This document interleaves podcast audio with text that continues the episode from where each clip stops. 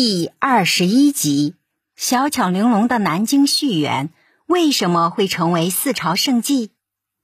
南京续园俗称西花园，是一座历史悠久的江南名园。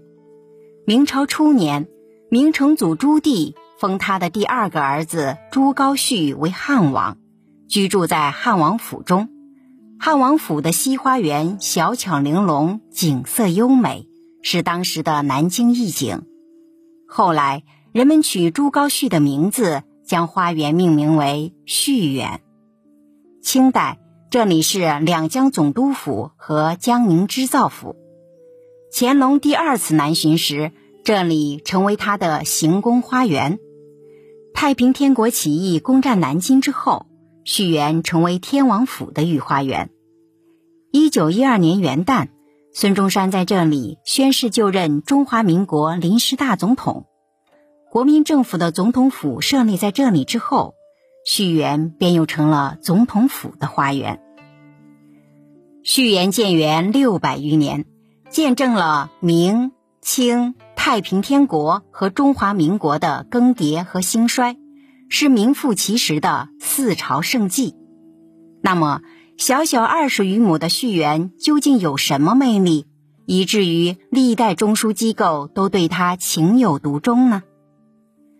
续园内花木翠竹掩映，假山奇石参差，清水碧波荡漾，环境宜人，景色优美，整体布局呈现出一派江南水乡的风貌。续园最大的特点是以水为主。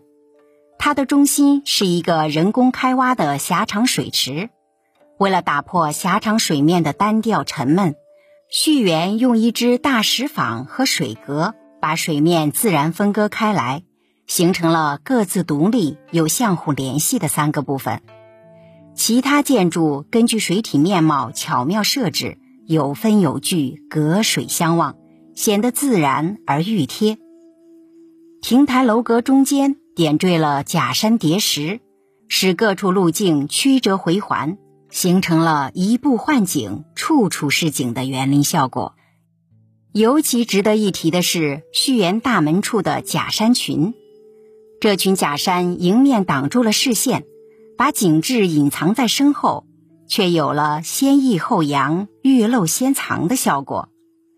续园虽然不大，却利用假山叠石各种建筑。巧妙地营造出了层次感，虚实相生，小中见大，充分体现了江南园林的特点。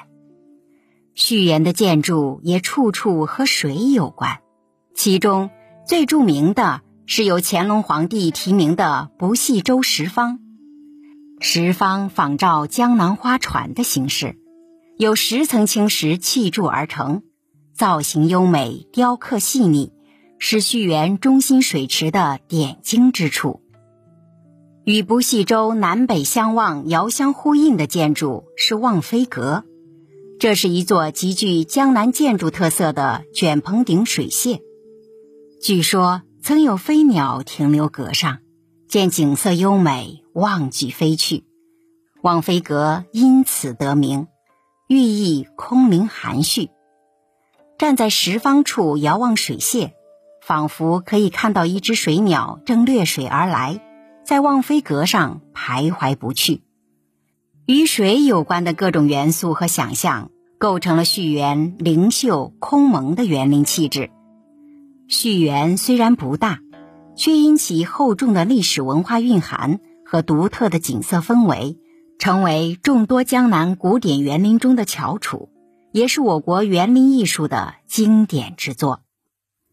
您刚才收听的是《园林建筑中华文化十万个为什么》，同名图书由中华书局出版，演播陆明悠悠。